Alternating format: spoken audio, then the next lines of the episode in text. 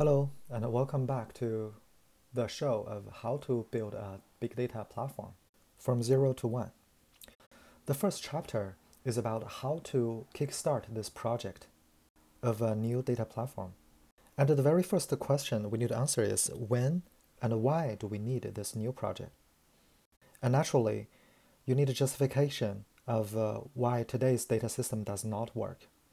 So, for this episode today, I'm going to show you how to evaluate and summarize the challenges and pain points for the existing data systems.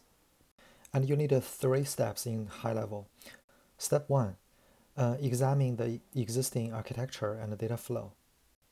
Step two, identify all the issues and the challenges with the existing architecture. Step three, identify the future trend. Will the challenges be still there or will they aggravate? Or will they be mitigated? Let's talk about the step one, using a typical Hadoop system as an example for your existing data system. Here's the way to analyze the challenges. You want to draw two diagrams. One is the architectural component diagram. Another is the data flow diagram. For the architectural component diagram, you will have a Hadoop cluster of a number of servers and uh, they will have two layers. On the bottom, you have the HDFS storage layer uh, together with the name nodes, data nodes, and so on. And uh, on the second layer is the Yarn compute layer that hosts resource manager, job history server, and so on. And above this Hadoop cluster, you usually have a gateway services layer, which you host the user interfaces such as uh, Hue, WebUI, Oozie Scheduler, SSH Shell, and so on. And on the top, you will have your users, such as data analysts, data engineers, data scientists, or other users. So with this architectural component diagram, you can do a comprehensive analysis on the challenges today. For example, with the underlying storage, do you suffer from capacity issue? And uh, what are the storage today and uh, what is the growing month over month? And also for Hadoop, another potential uh, bottleneck would be the name node that has its own limitation regarding the number of uh, files that it can handle. Usually, when it is beyond uh, a million, a hundred million files, uh, it will suffer from performance, uh, scalability, and uh, availability. And also, if you have a lot of nodes, let's say more than 5,000 servers, the resource manager itself may be a single bottleneck as well. Adding even more nodes to this resource manager could potentially overload it. And now let's look at the gateway services. You have uh, a single point of failures. For example, is Oozie uh, highly available? Is uh, similarly to any other component. Uh, for example, is your job history server highly available? Is your Oozie scheduler highly available? And so on. So these are the challenges from the architectural component perspective. Now let's look at the data flow. You need to draw another diagram. You want to show the data sources that produce the data. Typically, it's your production uh, apps that uh, instruments and emits the logs, and uh, you probably will use some event bus such as Kafka to transfer the events into your centralized HDFS. A typical data lake will do some uh, aggregation and post processing after ingesting the data. For example, you want to restructure and reformat the raw logs into columnar format such as ORC or Parquet for better query performance. And you want to roll up the hourly or minute data into daily for better storage and uh, query performance. And you want to do some uh, GDPR compliance scan or check or fix so that uh, they are compliant with uh, no violation, such as customers' data or their privacy data. And eventually, you want to look at your data lifecycle. What is the current retention and archival and deletion policy? As well as data governance perspective. What is the uh, granularity for data retention or access control? And uh, how are you cataloging data so that they are discoverable to users?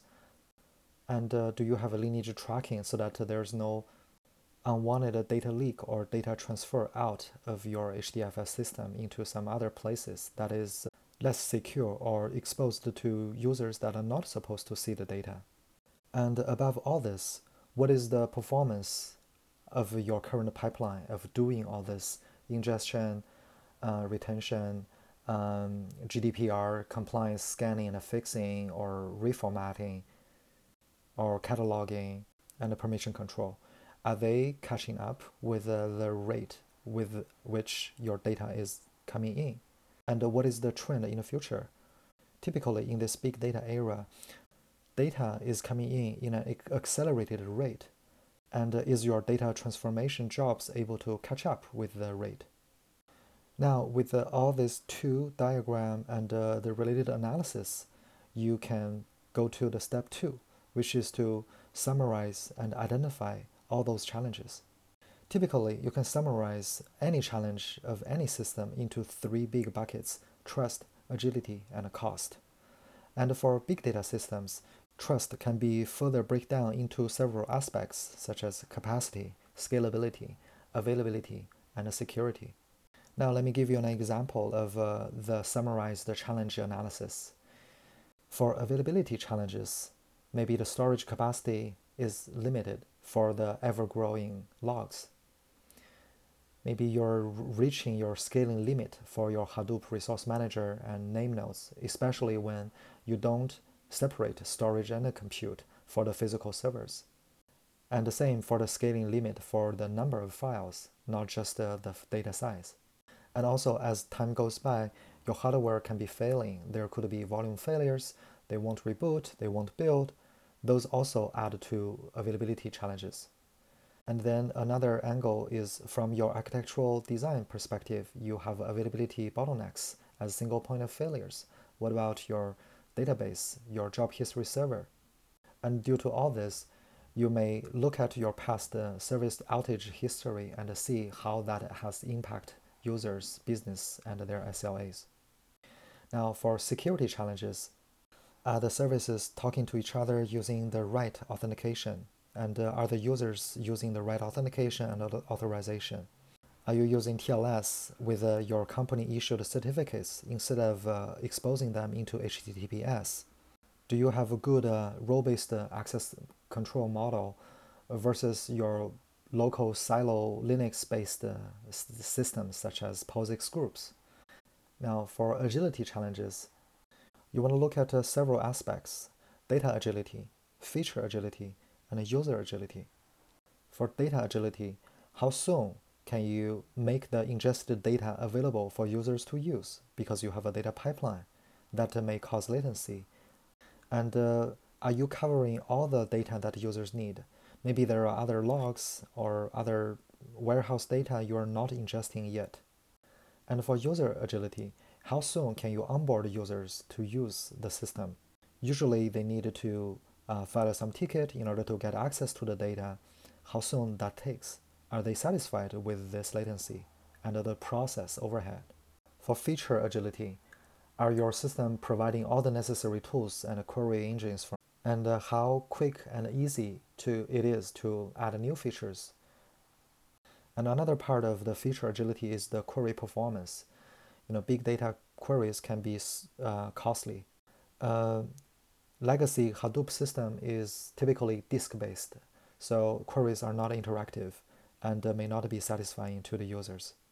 And the last bucket of the challenges would be cost.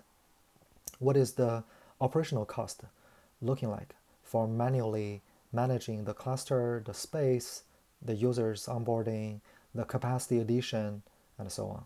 And uh, meantime, on the other side, what is the operational cost for the users uh, when they try to onboard, when their jobs need to optimize the performance, when they face an outage of your system, and so on. So now you finish the step two, which is to summarize and identify all the existing challenges for the existing data system. Step three would be contrast that with the upcoming trend. What are your users looking forward to? Are they satisfied with the existing uh, system, the agility, the feature set, and uh, what is the trend for them? Are they growing or shrinking? Typically, the users of uh, the big data system or infrastructure, they need to drive um, different uh, uh, insights. There could be product product teams that tries to improve the feature and drive business insights. there could be infrastructure teams that try to use your system to optimize the way they operate the infrastructure. And there could be PMs, executives trying to use your data to make better business strategy decisions. So to summarize, there are product insights that tries to you know increase the customer engagement and uh, understand customers better increase you know customers query performance and so on and then there's business insights trying to do better you know forecasting uh, better planning make informed business uh, decisions regarding the strategy prioritization among products and so on. And then there's operational insights resolving you know security incidents or customer escalations doing better capacity planning budget forecasting performance improvement and so on.